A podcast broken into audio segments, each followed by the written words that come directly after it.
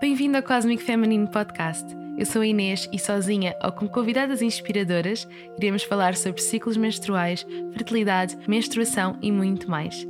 Neste podcast irei dar-te as ferramentas para viveres uma vida mais conectada, mais empoderada e mais cíclica. Junta-te a mim nesta jornada cósmica.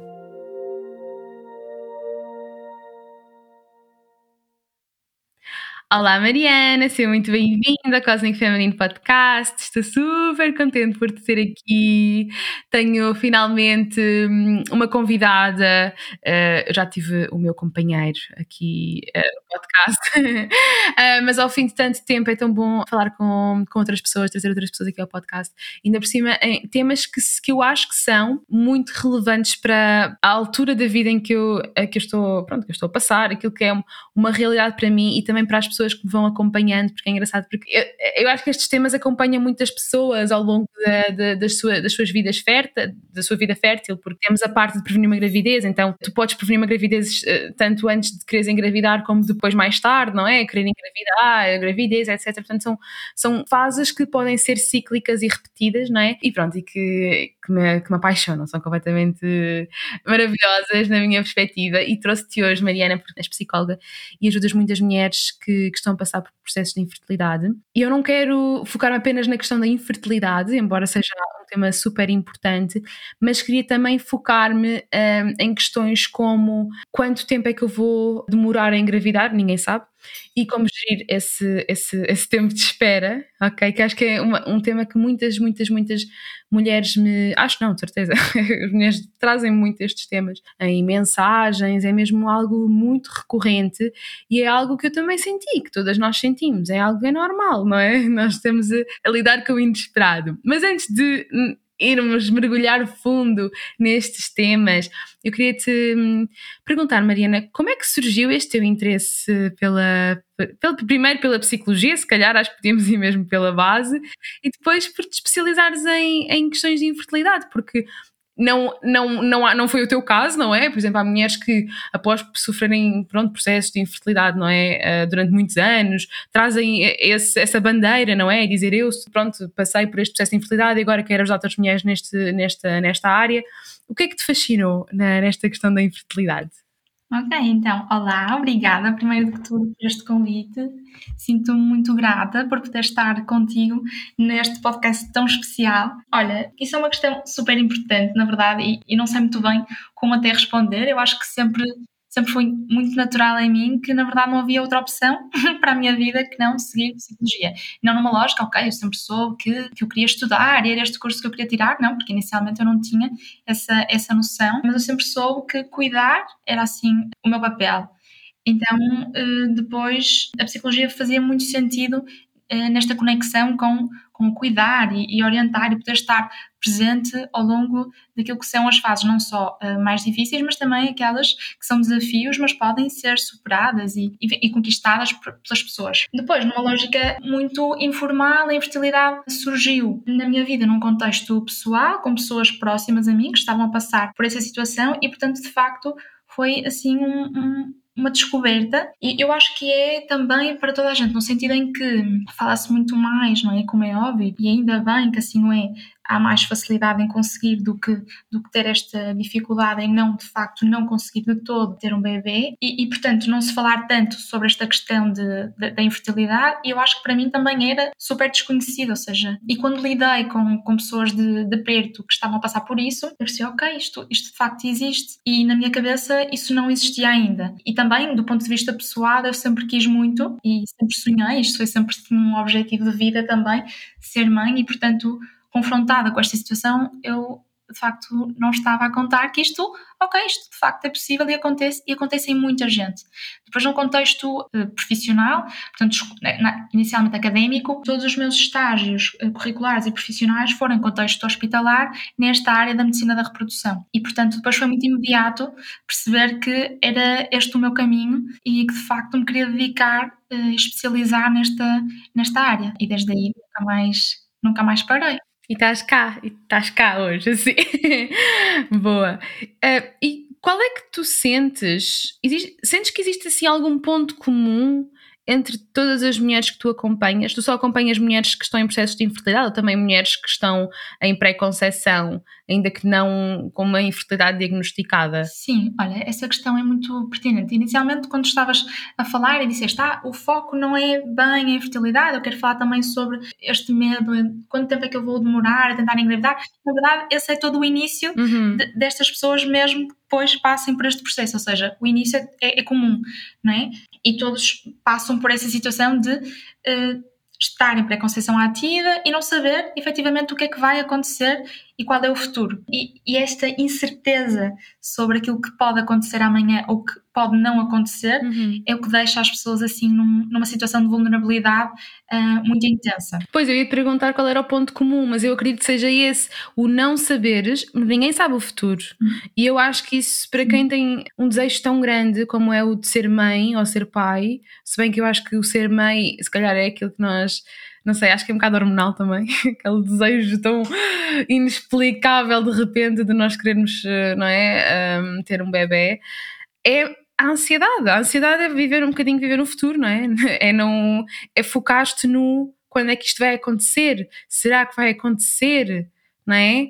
Será que não vai acontecer? Exato, exato, exato. Eu acho que até falaria nas expectativas, sabes, Inês? Eu acho que isso é de uhum. facto aquilo que que pode ser comum a, a todas, neste caso falando de, de, de mães. Na verdade, é um desejo que até o momento em que efetivamente se está em preconceição ativa, se acha que é garantido, ou seja, efetivamente vai acontecer e que não há nada que possa impedir isso. Claro que hoje em dia a informação também é diferente e ainda bem que se fala muito mais sobre, sobre este tema, a literacia sobre, este, sobre esta temática é maior, ainda que não como gostaríamos, mas a verdade é que são estas expectativas de que eu vou poder planear toda a minha vida até aquele momento que é quando eu desejo engravidar. E de forma geral, isto até pode correr desta forma, não é?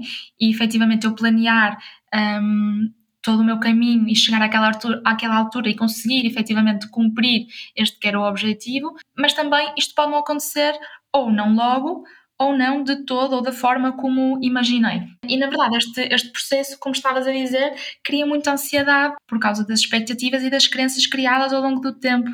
É?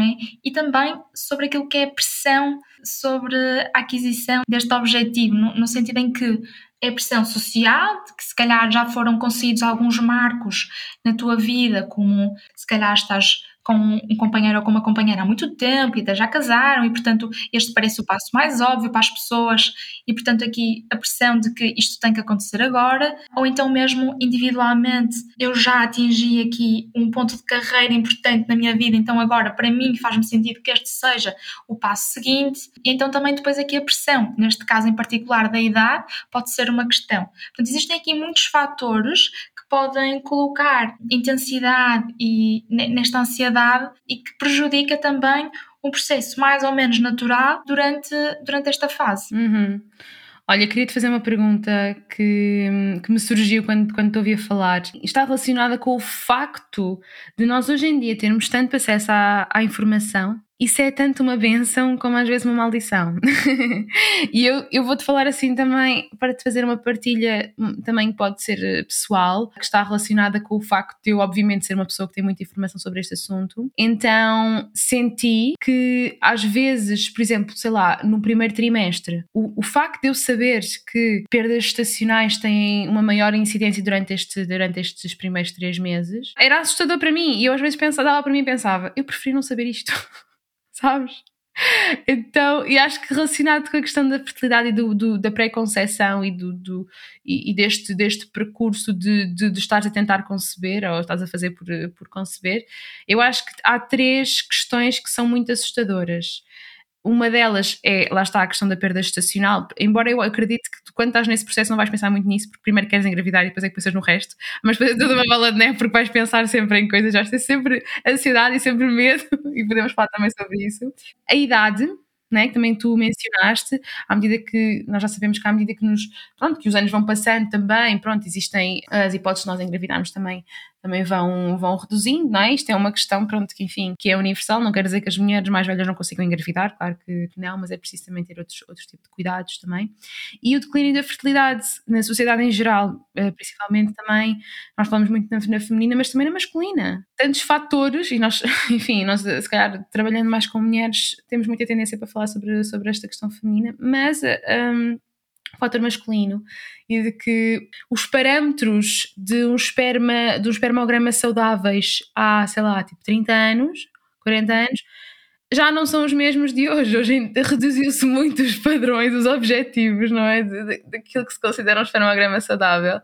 E realmente os espermatozoides estão a decrescer em, em qualidade, em número, não é?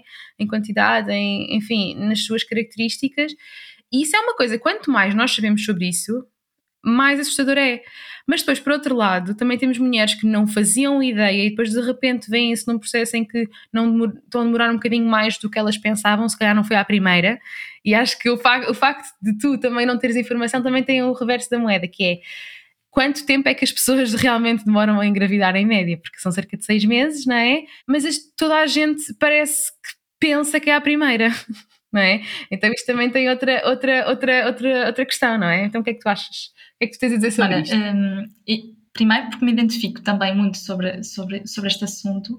Claro que ter informação eu considero que é sempre importante, porque na verdade isso te dá ferramentas para poder agir de uma outra forma, ou poder procurar ou os profissionais mais adequados para poder potenciar de alguma, de alguma maneira aquilo que é a tua fertilidade no momento, ou então por si só, porque efetivamente sabes que o motivo pelo qual as coisas estão a acontecer desta maneira é porque tu já estudaste sobre isso, ok? Eu acho que esse, esse impacto é positivo também numa lógica de ok, eu sei que as coisas uh, me estão a afetar desta maneira exatamente por estes motivos. Numa lógica de, por exemplo, estavas a falar da perda, não é? Estacional, saber que neste primeiro trimestre o risco será maior e, e, portanto, a ansiedade também ser maior nesta fase, porque eu tenho consciência disto. Mas, por outro lado, e como estavas a dizer, não ter tanta consciência daquilo que são estes perigos também deixa as pessoas numa lógica, num campo muito escuro também, não é? é numa incógnita muito, muito grande e, e numa confusão também gigante pela quantidade depois de informação que existe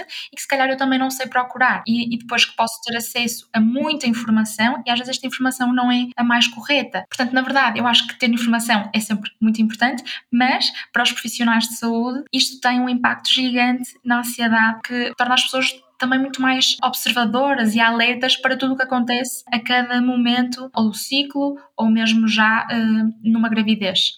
Uh, e isso sim é, é muito difícil. Um, tu achas que deveria haver uma preparação prévia? É assim, eu sou muito fã da pré-conceição não ativa, da pré-conceição consciente, um processo em que tu estás a preparar-te para, para, para engravidar. Mas tu achas que as pessoas poderiam beneficiar de, de uma certa preparação ainda antes de pensarem em estar grávidas? Hum. Uma preparação emocional? Talvez hum. sim. Um, eu estou a pensar, se calhar, arranjar mecanismos de coping para lidar, se calhar, com uma ansiedade que elas possam ter, por exemplo, relacionada com o medo de, não, de nunca virem a ser mães, por exemplo, que eu acho que esse, essa emoção, esse sentimento é muito comum para, uh, em nós mulheres, não é? Nós temos muito medo, muito medo de não conseguir engravidar, e eu tinha, eu tinha muito medo de não conseguir engravidar ainda antes de pensar em ser mãe. sabes? Sim, sim. Eu creio que, eu creio que este, este assunto também está, está muito relacionado com aquilo que é o meu conhecimento sobre mim. O que é que eu sei que na minha vida hoje tem impacto em mim, não é? E, e porquê que estas coisas têm impacto em mim? E porquê que eu questiono isto? E porquê que eu tenho medo destas coisas? Que é que, como é que foi a minha infância, não é? No sentido em que, como é que os meus pais lidavam comigo? Como é que eram estas figuras no, no contacto com quem eu sou? Que crenças é que existiam a nível familiar, não só na família mais próxima, mas também alargada, uh, e mesmo no contexto social, com quem eu me relaciono? Quais é que são as crenças que eu tenho relativamente a este tema e porquê que isto me causa toda esta turbulência, toda esta vulnerabilidade, toda esta fragilidade, todos estes medos que por vezes são bloqueadores, não é? E que me limitam naquilo que, que são as minhas escolhas, muitas das vezes, mas também que por vezes estes medos me, me podem de facto orientar para querer fazer melhor. Eu acho que aqui também o poder da informação pode, pode ajudar, não é? Ou seja, eu tenho aqui este receio, mas este pode-me fazer agir de uma outra forma para que eu não me mantenha na situação desconfortável em que eu estou agora. Mas uh, falando sobre, sobre, sobre a tua questão, uh, claro que sim, que eu, que eu acho que em, em geral todos poderíamos ter este apoio emocional face, face a tudo, no sentido em que um processo de, de, de autoconhecimento na vida, seja eu ter um acompanhamento psicológico que me faça refletir sobre aquilo que, que eu sou, é sem dúvida, importante em todas as temáticas, nesta em particular, ainda mais por ser considerada ainda hoje, para muitas pessoas, não todas, mas para muitas pessoas, como de facto um objetivo de vida, um sentido, um propósito. Por isso, eu considero que, não só a nível individual seria muito importante esta preparação existir, mas também a nível conjugal, quando, quando é o caso. A comunicação em casal é essencial, mas é preciso saber comunicar. É preciso saber também como é que eu vejo esta pessoa, como esta pessoa me vê a mim, como é que nos vemos hoje e como é que nos podemos projetar num futuro a dois em várias situações da nossa vida. E uma delas pode ser, ou sim, conseguimos alcançar este que é o nosso desejo, ou então temos uma situação que não era aquilo que era expectável para nós, nem aquilo que desejávamos, mas que pode acontecer, que é então viver uma vida sem filhos é? Como é que eu me posiciono como pessoa e, e, como é que me projeto enquanto casal nesta, nesta fase da vida em que se calhar vou só, só ser eu e tu. E portanto, sim, considero que era imprescindível que se pudesse fazer este trabalho preventivo e de ganho de competências e estratégias para lidar com esta ansiedade, com os medos, com as frustrações, com porque tolerar uh, muito daquilo que são uh, estas frustrações e, e receios é, é de facto muito doloroso uhum. e é difícil. É quase como integrar estas experiências na nossa vida, experiências que nós não contávamos que fossem acontecer e, portanto, lidar com isto antes de acontecer pode ser importante. E eu falo uhum. muitas vezes isto em consulta, que é, não é Sim. que o sofrimento uh, vá diminuir e não é que na altura aquilo que são uh, emoções menos agradáveis de sentir não vão acontecer, porque isto não é verdade, não é? E, e, ainda bem que não é, ainda bem que na altura, se alguma coisa não correr como esperado, nós tenhamos a capacidade de sentir e de poder um, vivenciar aquilo que no momento uh, o nosso coração e o nosso corpo um, se permita sentir. Contudo, o facto de já termos pensado numa realidade que pode ser esta, pode de facto ajudar a gerir melhor ou de forma mais leve esta situação, mas não significa que não vamos sentir e que não vamos sofrer. E às vezes o facto de nós, nós termos esta aversão a sentir as, as emoções menos agradáveis, que são igualmente importantes, prejudica muito aquilo que é a nossa gestão uh, das emoções e, e integrá-las na nossa vida uhum, de forma geral. E estava a te ouvir falar e estava a pensar que a minha, o meu processo de pré-conceição consciente, quando ainda não era pronto, uhum. ativamente, uhum. porque eu já partilhei isto em outros episódios, eu estive à espera do meu companheiro que, que ele sentisse pronto e ainda bem que, desse, que houve essa espera, porque eu não fiquei só a chorar pelos cantos e de braços cruzados, não, eu pensei bem, já que tenho que esperar, ao menos vou fazer coisas, sabes? E, e, é uma boa forma de coping, na verdade, uh, para quem quiser saber. É muito o que é que eu fiz? Um, eu fiz muita terapia e fiz terapia pá, e uhum. acabei por ir buscar pá, questões internas que eu não sabia que existiam em mim, muito relacionadas com a minha infância e com a minha relação com os meus pais.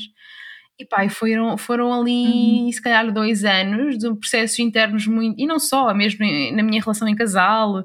Pá, acho que hum, esta parte da terapia e psicologia ajudou-me muito neste sentido a perceber também que tipo de mãe é que eu vou ser ou que eu quero ser, que tipo de a criança ferida em mim, sabes? Acolhê-la e, e eu ali certas, uhum. certas, eh, enfim, certas coisas que eu, que eu, que eu, que eu percebi que tinha sabes, de, de, uma criança ferida que me fez todo o sentido. E, e isso ajudou-me mesmo muito, sabes? E ajudou-me, pronto, a, acho que foi tudo, foi, foi, um, foi uma, um bocadinho do todo, não é? De tudo aquilo que eu fiz, mas foi uma parte super fundamental. E, e nesse aspecto eu acho que as pessoas também, as pessoas têm muita, muita tendência para procurar as coisas fora delas, não é? Porque é muito doloroso ir, ir para dentro. Uhum. Uh, então mais vale, se calhar, uhum. virar, voltarmos para outra coisa que não envolva muito trabalho interno, mas isso é, é, um, é um tiro no pé, uhum. não é? Acaba por não. Por, por nós estamos a tentar fugir dessas emoções porque são dolorosas e também é, acho, epá, é assim mesmo uhum. engraçado que eu a semana passada tive sessões flash quando tive duas sessões flash um, com duas mulheres completamente diferentes em fase, fase pré-conceição. Uma delas dizia-me: Inês, eu quero engravidar, mas se não acontecer, a minha vida continua. Eu não vou deixar de ser uhum. feliz, eu não vou deixar de fazer a minha vida, eu vou ser feliz na mesma tal como sou agora, apenas gostava de ser mãe. E se acontecer é uhum. muito bom e fico muito feliz, mas se não acontecer, eu também não, isso não vai, não vai influenciar a minha vida uh, no sentido em que não vai uh, fazer com que eu fique mais realizada, estás a perceber? E depois tive outra mulher uhum. que me disse, e eu perguntei-lhe se, tu, se, se, pronto, se não conseguires ser mãe, se não conseguisses ser mãe, o que é que isso trazia? E ela disse-me, eu ficava infeliz para o resto da minha vida. Percebes? Então nós temos uhum. este, estes uhum. dois tipos de, de pessoas, não é? nota-se que a ansiedade é muito, obviamente, muito maior em mulheres que me dizem a minha felicidade depende de algo externo, depende de eu conseguir ser mãe ou não. Né? Se eu não conseguir ser mãe, eu não vou conseguir nunca ser feliz, porque esta é a minha única motivação, a única razão pela qual eu existo. Sabes? Quase, é um bocado quase isso, né? É muito profundo. Sim, sim, é, é mesmo isso. É, é, é, é mesmo isso, e, e acontece muito, porque na verdade projeta-se para a vida que aquele é o objetivo único e o propósito, o sentido de vida, como estávamos a falar há pouco, e portanto não nos vermos nessa situação pode acarretar de facto este, este sentimento de inutilidade, eh, de incompletude, de, de, perceber que se calhar não há lugar para mim no mundo se não for dessa forma. E isto de facto já é grave, não é? No sentido em que, do ponto de vista psicológico, precisa efetivamente de, de apoio e de, de muita coisa. Uh, precisar de ser trabalhada a nível interno, perceber efetivamente e que esta pessoa de facto perceba quais é que são os papéis dela e onde é que esta pessoa também uhum. Uh, tem valor e já tem valor, não é? Em que é que, portanto, eu, eu posso querer ser mãe e, portanto, eu posso ter este desejo que não vai diminuir se eu também quiser ser uma profissional de excelência, se eu também quiser ser esposa ou quiser ser doutorada ou o que seja, não é? Portanto, aquilo que, que eu quero enquanto pessoa pode ser muitas coisas, eh, eh, não é? Para mim, não, não tem que ser só essa, apesar dessa não deixar de ser tão importante para a pessoa, mas isto ser trabalhado, e precisar de intervenção no contexto uhum. terapêutico um, uhum. é sim uma prioridade. E lá está, eu acredito que nós, eh, se nós tivermos mulheres a ouvir-nos que ainda não estão em fase de pré-conceição, mas gostariam uh, de estar ou em breve ou, ou, mais tarde na sua vida, gostariam de ser mães, ponto. Pronto, não, não importa quando, se sentirem uhum. que se identificam com estas, com estas questões, que, o que é que tu dirias a essas mulheres que realmente pensam sim, eu tenho medo de não conseguir ser mãe, eu acho que, que não, a minha vida Sabes, não ia, que é que não ia ficar dirias a estas mulheres? Sim, inicialmente que o medo é, é legítimo e é super válido, não é? Sendo de base logo tendo a consciência de que é um desejo muito grande da pessoa, ou seja, é natural uhum. que a pessoa sinta medo. Isto é perfeitamente natural. O que, o que pode ser uh, necessário também é abordar estes temas e pensar sobre eles de forma mais profunda e de forma mais interna e duradoura, no sentido em que, ok, eu se calhar tenho mesmo que perceber de onde é que este medo vem e porque é que eu me sinto desta forma. É porque eu tive, por exemplo, relacionamentos familiares que me fizeram querer ter a mesma, a mesma emocionalidade com alguém eh, que venha de mim, é para me sentir tão sozinha que, que eu preciso disto, é porque simplesmente eu sonhei muito em querer cuidar de alguém.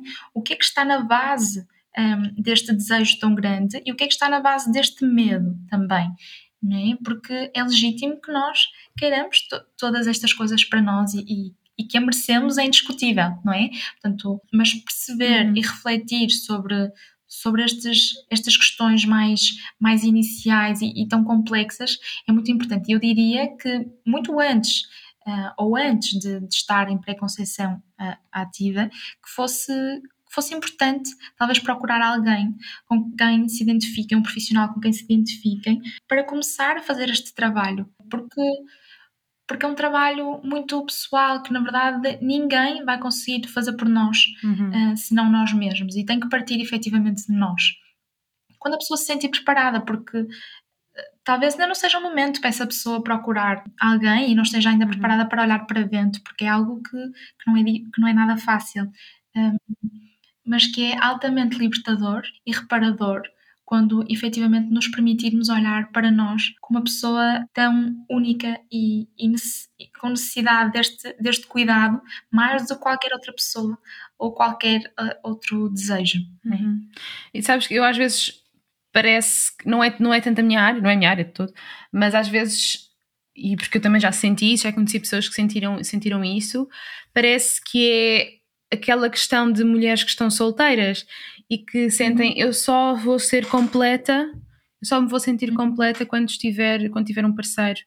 Quando, e, e acabam por fazer uma busca incessante por alguém que as complete, quando na verdade, não é? Nós já sabemos que nós somos seres completos, não é? Então, Sim. esta necessidade de procurar fora de nós, epá, e quem diz isto diz outras, outras coisas, não é? Outras, o trabalho, o escape, não é?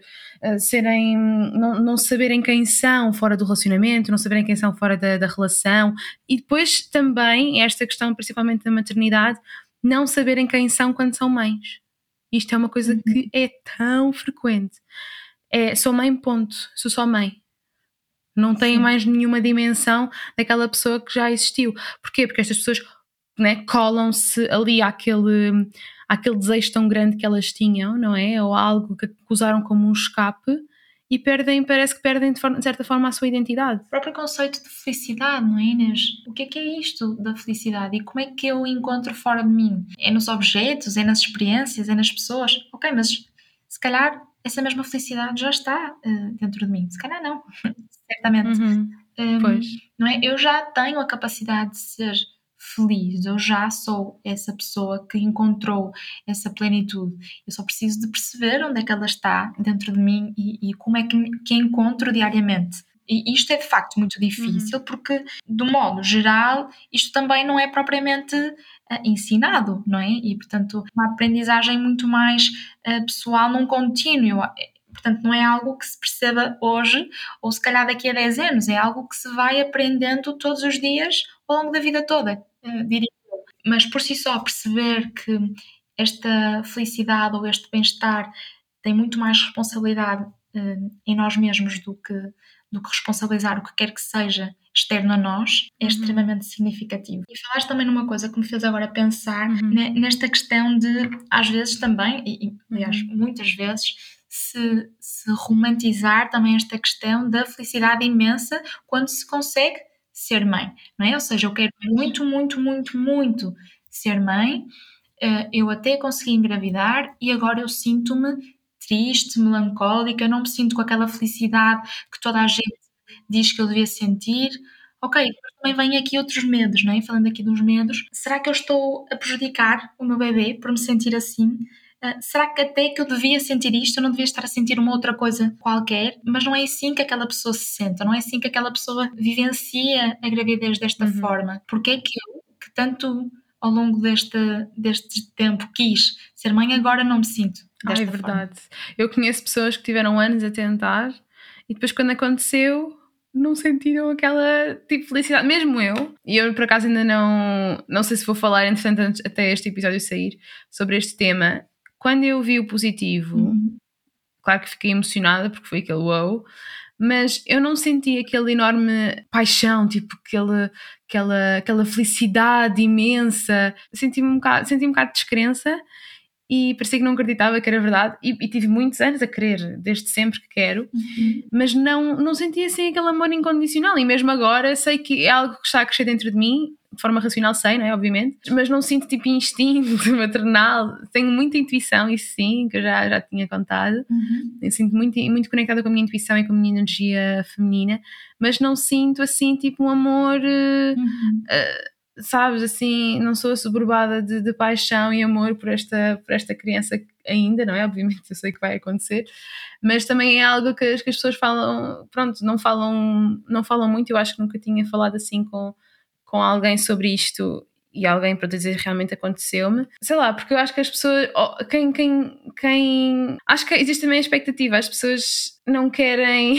muito ser diferentes das outras, não querem que, que as outras pessoas sintam que elas estão, de certa forma, uh, sei lá, mais desligadas ou que não, que não desejavam aquele bebê. Mas a minha mãe no outro dia disse-me que só sentia um amor incondicional e só se sentiu mãe quando eu nasci quando foi a primeira filha dela, né, quando eu nasci, não sentiu durante a gravidez nem nada, não, não tinha instinto maternal, não tinha. Pá, e, e não há, que eu saiba, não há nada hormonal que nos faz querer uh, sentir isso, porque quando o bebê nasce, nós temos aquelas hormonas que, que estão lá também para, para proteger aquela, aquele bebê, uhum. para, para haver aquele vínculo, porque temos que proteger aquele ser mas quando ele está dentro da barriga está protegido, percebes? Isto é assim, eu não, não pesquisei nada sobre isto, é só é aquilo que me faz lógica. E é uma vivência tão singular, não é? é quer dizer, como assim sentimos todos a mesma coisa, não é? Ou na mesma altura, pois. ou da mesma forma. Um, não, isso nem sempre acontece. E falando mais nos processos também de, longos de, de conseguir uma gravidez, portanto, a descrença, como falavas, é tão grande de que de facto aquilo está a acontecer e o medo é tão, tão grande de que possa correr mal, um, uhum. que não se consegue vivenciar também de uma forma tão plena essa gravidez. Um, pela, uhum. pela, incerteza também que já se vivenciou ao longo destes, uh, às vezes de anos, um, a tentar um, e, e, em preconceição ativa e que o, portanto, que conseguissem ter um bebê, que se sabe que também que a falta de controlo é tão grande que a imensidão do medo pode abalar efetivamente todas as outras emoções que podem ser mais, mais positivas de se sentir. É? E se não falarmos sobre isto, isto também aumenta a ansiedade das pessoas. Ou seja, eu devia sentir-me de outra forma e não estou a sentir. E pode ser uma preocupação extra face a todas as outras que já existem num contexto de uma gravidez, que não é necessária só porque também falamos pouco sobre isto. Sem dúvida. E, e também nós falávamos em off sobre a conexão com a nossa intuição, a conexão com a nossa energia feminina, que nos diz muito para nos rendermos. Eu sinto, e estava uhum estava, estava a contar-te que sinto muito esta conexão com a minha intuição e com a minha energia feminina e, por exemplo, coisas como eu vivo muito momento, sabes? Eu estou a viver muito a minha gravidez de, no dia a dia, eu não estou a viver o, o o que vem no parto, o que vem no pós-parto, o que vem a seguir e perguntam, mas não sentes ansiedade por pensar que tipo de mãe é que vais ser? E, e tenho amigas que sim, têm que não dormem a pensar que tipo de mãe, mãe é que vão ser. Eu não, eu não consigo pensar nisso neste momento. Não quer dizer que não me prepare de uma forma mais racional, obviamente, claro que sim, mas emocionalmente isso não, não condiciona a forma como eu me sinto hoje. E, por exemplo, isto de coisas tão simples como saber o sexo do bebê, eu e o meu companheiro optámos por não saber até ao parto uhum. e as pessoas ficam assim muito pasmadas do género. Então, mas não uhum. foi planeado? Vocês não. não vocês... não, mas é que no outro ah, dia. eu acho lindo. O, senhor que está cá em casa a fazer obras perguntou: está a menina ou a menina? E não, eu disse: nós não sabemos, já queremos saber. Depois ele ficou a olhar para mim como se eu fosse uma alien, do género, mas vocês planearam, não? Eu sim, mas isso não quer dizer nada, sabes? Mas é porque e eu, eu costumo dizer: eu tenho a minha vida toda para saber o nome da criança, para chamá-la pelo nome, para saber se é menina ou menina, que eu neste momento, na minha gravidez, não sinto necessidade de estar já a viver esse futuro. Entendes? Então é, é, é a forma como eu, como eu vivencio as coisas porque eu não quero estar a viver no depois, sabes? Porque depois nós, a vida é tão fugaz e tu, quando hum. depois de parires, ficas tipo, ah, que saudades quando estava grávida. Há mulheres que não, obviamente não gostam de estar grávidas, mas pronto, eu acredito que vou sentir saudades. Depois de, uhum, de, claro, do claro. ano, ai, que saudades quando era pequenininho. Mas no momento estás tipo, quando é que ele deixa, quando é que eu vou parir? Quando é que ele deixa de ter, de, de estar tipo colado a mim o tempo todo? Quando é que ele deixa de não sei o quê? E depois tu, e, Verdade é que a tua presença é, no momento presente. Sim, é, e muda tudo. e é assim, Mariana, é? quando eu te digo que eu tive anos a viver no futuro, eu tive anos a viver no futuro, eu estava em Londres, eu estava constantemente a pensar como é que vai ser a minha vida daqui a um ano, daqui a dois anos, porque eu não estava bem naquele momento, sabes? Eu estava, e eu estava, eu, eu não vivia sem planear. Assim que vim para Portugal, eu percebi-me que estava a viver a vida que eu tinha planeado durante anos. Então deixei de ter essa necessidade de planear o que é que vai acontecer a seguir. Uhum. Porque eu estou a viver aquilo que eu, sabes, aqui, realmente aquilo, o sítio onde eu quero estar é onde eu estou. Entendes? Então eu acho que a gravidez depois veio de uma forma tão natural depois de todo esse processo de entrega, de energia feminina. Inicialmente eu debati-me, porque não era confortável para mim de repente estar nesta rendição e não planear. Mas depois tornou-se. Depois eu, eu, eu disse assim, falei comigo mesma e disse: vamos arranjar espaço para, esta, para, este, para estas emoções, vamos arranjar espaço para esta nova Inês. E a verdade é que depois a, a gravidez veio tão naturalmente e está a ser tão, tudo tão, embora com alguns sustos, pronto, que, que, que também vou contando e vou partilhando, mas nada assim, uhum. eu nunca senti que alguma coisa estivesse mal, não é? Então é tudo muito assim, tudo muito, muito calmo, muito leve, sabes? E, e, isto faz toda a diferença quando nós vivemos o momento presente. Agora, eu não vos consigo dizer como é que podem fazer isso. Eu não faço ideia como é que isto me aconteceu. Eu acho que foi algo que aconteceu e pronto, sabes? Mas, mas, mas, não sei se existe algum truque, Mariana, não sei. O que é que tu achas?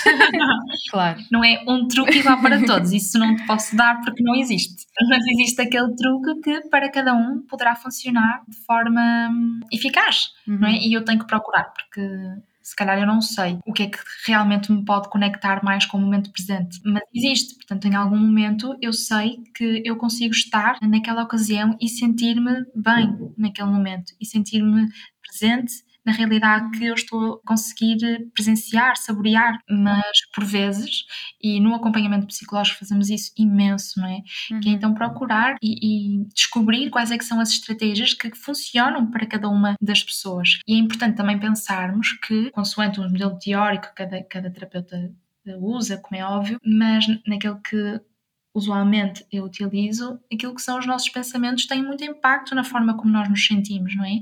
E se eu estiver constantemente em pensamentos que, que são depreciativos e que me colocam numa posição de longevidade face àquilo que é o atual uh, momento, a forma como vou sentir não vai ser uh, positiva, não é? E isso não é nada bom, porque é normal que eu até um determinado momento eu até me possa estar a sentir desta forma e não tenha consciência de que aquilo que eu penso afeta a forma como eu me sinto e por consequência afeta a forma como eu me comporto. Uh, ou seja, se eu tiver um pensamento que uhum. uh, e se eu perder meu bebê e se alguma coisa acontecer com o meu bebê, a forma como eu vou sentir, obviamente não vai ser boa, não é? Vou-me sentir triste, vou-me sentir decepcionada, vou-me sentir com medo. E a forma como eu me vou comportar, dentro de muitas opções, como é óbvio, por exemplo, isolar-me das pessoas. E isto também vai aumentar aquilo que são os meus pensamentos negativos, ou seja, eu sinto-me, portanto, aquilo que eu sentir é que eu podia perder o meu bebê, aquilo que eu pensava era que podia perder o meu bebê, e agora que me isolo, eu penso que não tenho também ninguém à minha volta que me possa ajudar, então a forma como vou sentir também não vai ser positiva. E por aí fora, ou seja, a forma como eu penso, afeta a forma como eu me sinto, a forma como eu me comporto e por aí, e por aí fora. Então, ok, uhum. eu posso a minha vida toda ter pensado desta maneira, ou seja, ter muito mais aqui o foco de pensar de forma menos positiva e por variadas razões ao longo da minha vida isto ter acontecido, porque existe sempre aqui uma origem, um, mas a verdade é que a partir do momento em que eu começo a olhar para mim e a trabalhar estas questões internas, eu consigo, e portanto isto é possível, de conseguir olhar e pensar, tentar arranjar aqui pensamentos alternativos ou simplesmente conseguir aceitar e visualizar estes pensamentos menos positivos como uma razão para eles existirem, a forma como eu vou vivenciar o dia a dia vai ser muito diferente, não é? Porque se o pensamento que eu tiver for ok, eu sei que neste primeiro trimestre os riscos são maiores, mas a verdade é que no momento não existe nada que me diga que o meu bebê não está bem. A forma como vou sentir vai ser muito diferente se eu só estiver a pensar e se o meu bebê não estiver bem e se eu abortar e se houver algum problema com o meu bebê, não é? Isto é um processo que não é não é simples, mas que é possível e também nos pode levar a estar efetivamente naquilo que é o hoje e, e saborear cada, cada momento como, como só uhum. ele existe. E ao longo também, por exemplo, destes processos de, de infertilidade e da caminhada da infertilidade, isto é muito difícil porque o foco é sempre muito em conseguir realizar uhum. este desejo que é, que é tão imenso, mas os, os casais costumam dizer muito, não é? Que na verdade nós vamos vivendo um dia de cada vez, para que não se torne em algum momento apenas o foco da vida destas uhum. pessoas e que as pessoas tenham de facto importância e lugar também nesta vida e não só o desejo uhum. tenha lugar nesta vida. E arranjar também não é, estratégias. Um, eu, eu, gostei particularmente desta questão de trabalhar em casal, várias realidades, não é? Eu não quero dizer que, que uhum. nós nunca consigamos ser pais, mas trabalhar também o que é que nós faríamos caso isso não acontecesse, também acho que seria acho que é importante e é algo que as pessoas não querem pensar, porque uhum. parece que quanto mais pensam, mais probabilidade tem de acontecer. Mas eu acho que é bom não só tentar perceber que tipo de pais é que vão ser, mesmo planear as finanças, etc., mas também estas possibilidades, o que é que nós faríamos, não é? O que é que, como, é que, como é que seria a nossa uhum. vida se, se isto acontecesse assim ou assado? Pronto, tentar ter assim mais ou menos esta, esta consciência. E também, eu acho também, eu não sei, estou a sentir assim um bocado de forma intuitiva a questão da, da ancestralidade e da questão transgeracional e o facto de se calhar haver algo na família, alguma coisa relacionada, eu não sou especialista nesta área, atenção, mas, mas gosto muito, acho super interessante o trauma que nós herdamos dos nossos antepassados, que, que, é um trauma que não é algo que não é racional de todo, que nós não, não muitas vezes não temos consciência e que vem de, de vivências dos nossos, das nossas avós, por exemplo, algo que lhes aconteceu, sei lá, tipo relações abusivas que depois podem ter tido algum impacto de certa forma na, na, na, na forma como elas depois uh, viram a maternidade, etc. E que também eu acho que podem, também podem estar relacionadas. Eu acho que também é, é, é importante, de certa forma, também considerar o facto de nós mulheres também termos tido durante muitos anos em Portugal termos tido esta, um bocadinho esta, e em Portugal e no mundo, mas esta função um bocadinho reprodutiva, né? E de, de ser a nossa, a nossa obrigação, de certa forma, né?